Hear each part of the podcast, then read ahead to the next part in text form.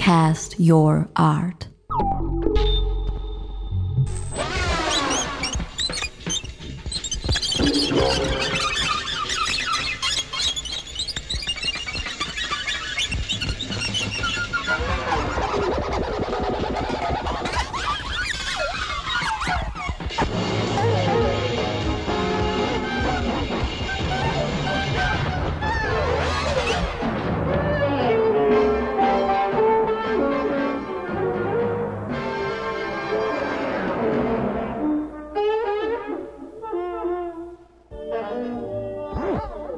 What I want to do with the public as a curator is to enlist people in an experience which is very powerful. I mean, I think you enter a gallery and you enter a very particular space where you're able to put so much sort of everyday structures. Literally, you can put them in the closet, hang them up for the period that you're in the gallery.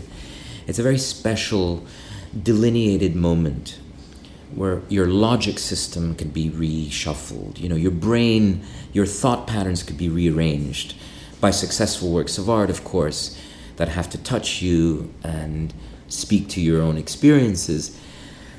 I, I can't think of another place. I mean, formerly this might have been the church or the cathedral might have done that. The synagogue might have done that, you know, where you enter a sacred space where you're able to, to think differently the gallery, the museum experience allows you that luxury, and it's a, it's a very important moment because we're otherwise just engaged in going through the daily agenda of work and trying to meet our mortgages or our rent and pay our bills and and here we have this other experience.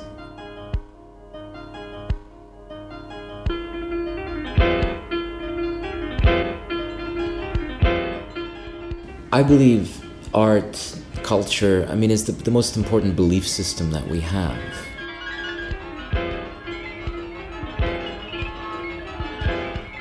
We are speaking with John Zeppetelli, the curator at the DHC Art, Contemporary Art Foundation in Montreal.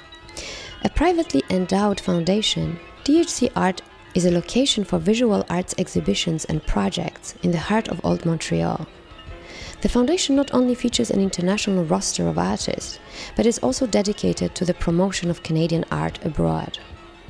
DHC Art opened its doors in the fall of 2007. It was established by three founders the director Phoebe Greenberg, Penny Mancuso, and Tammy Lee. With free admission and flexible opening hours, the foundation is an important addition to Montreal's cultural life.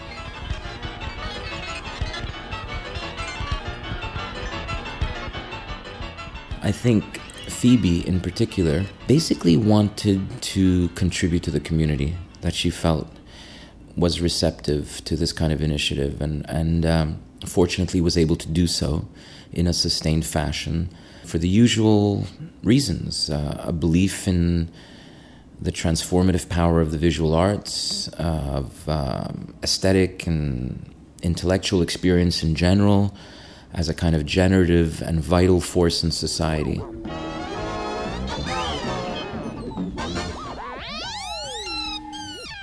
There's always room for an additional venue, and I think we complement the situation quite nicely.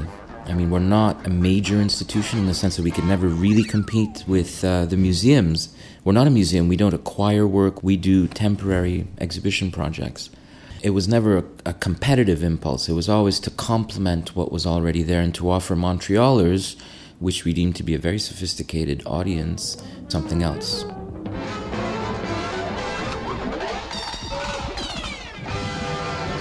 Prior to its official opening in 2007, DHC Art made a substantial contribution to the Canadian Pavilion at the Venice Biennale, which featured the work of David Altmejd.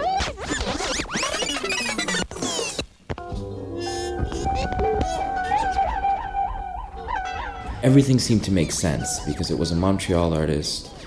We were trying to announce our presence, and it was an interesting way for us to be in Venice at the start gate. Even prior to opening, we'd sort of um, generated something about us.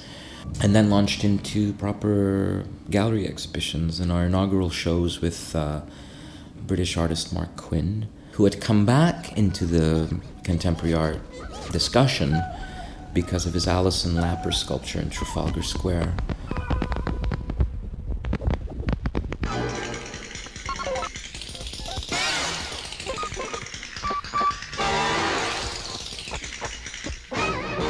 Alison Lapper, as we all know, is a controversial work in the sense that it depicted a nude, severely disabled, and pregnant woman which was an actual portrait of an actual artist, of an actual living person, and monumentalized it in Trafalgar Square, which is, of course, the imperial center of uh, Britain, the 19th century sort of colonial center of the empire. The exhibition Chemical Life Support was the Marc Quinn's first solo show in North America. Like the Alison Lapper work, this exhibition presents the artist's unique perspective on the world of disability, using sculptural work to challenge our expectations of physicality.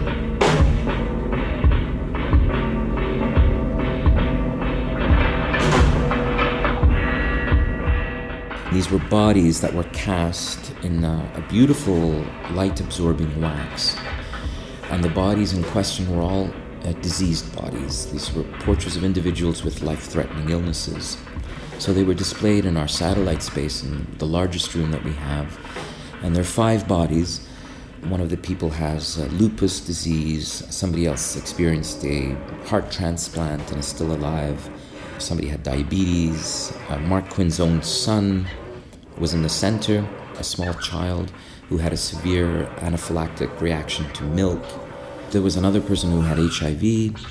Introduced into these wax portrait sculptures were the daily dose of the medications that kept him alive. The titles of the works were the names of the people, followed by the chemical composition that was introduced into the sculptures. Coursing inside this, this wax mixture was just the daily equivalent of what would normally be in these people. The wax pieces were displayed and they were on the floor of the gallery. And there was a strange dreamlike quality because they were cast while they were in bed. So they were usually covered with duvets and they were on pillows. So they didn't quite meet the floor as if they were lying on the floor.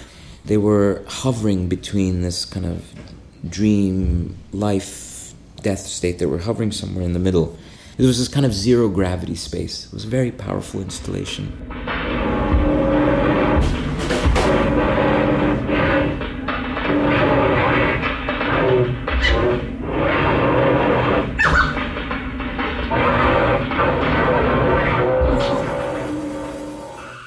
Foundation aspires to showcase an eclectic range of prominent artists, as well as fill in the gaps and supplement the needs of the Montreal art world that may be lacking due to the changing climate of public art funding in Canada.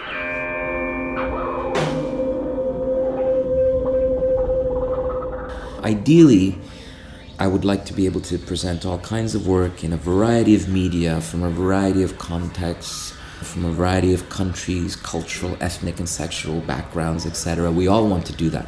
We don't do anything that's radically different from other organizations. I mean, we're devoted to as other organizations in Canada, to presenting what we perceive to be the best work from around the world. I mean, our mandate is to present exhibitions to the Montreal public, really compelling, transformative exhibitions from major artists.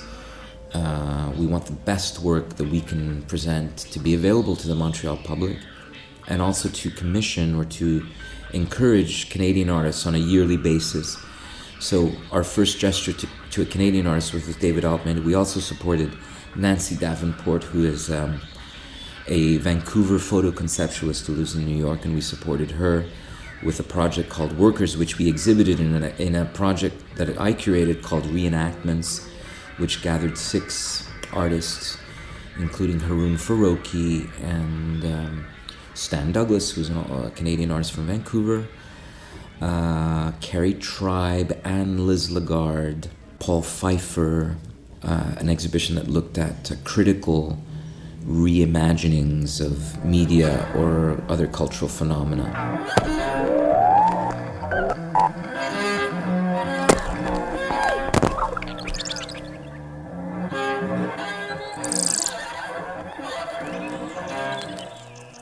This was the first part of our interview with John Zeppetelli, the curator of the DHC Art, Contemporary Art Foundation in Montreal.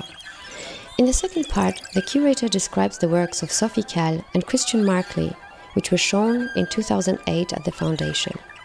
He also reveals some exciting details of a show coming in 2010. The sound for the podcast came from the Christian Marclay's installation Replay. Cast your art. www.castyourart.com